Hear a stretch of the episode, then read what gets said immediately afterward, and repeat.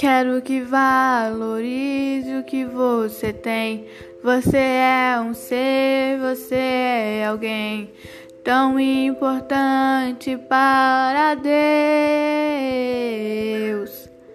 Nada de ficar sofrendo angústia e dor neste seu complexo interior, dizendo às vezes que não é ninguém. Eu venho falar do valor que você tem. Eu venho falar do valor que você tem.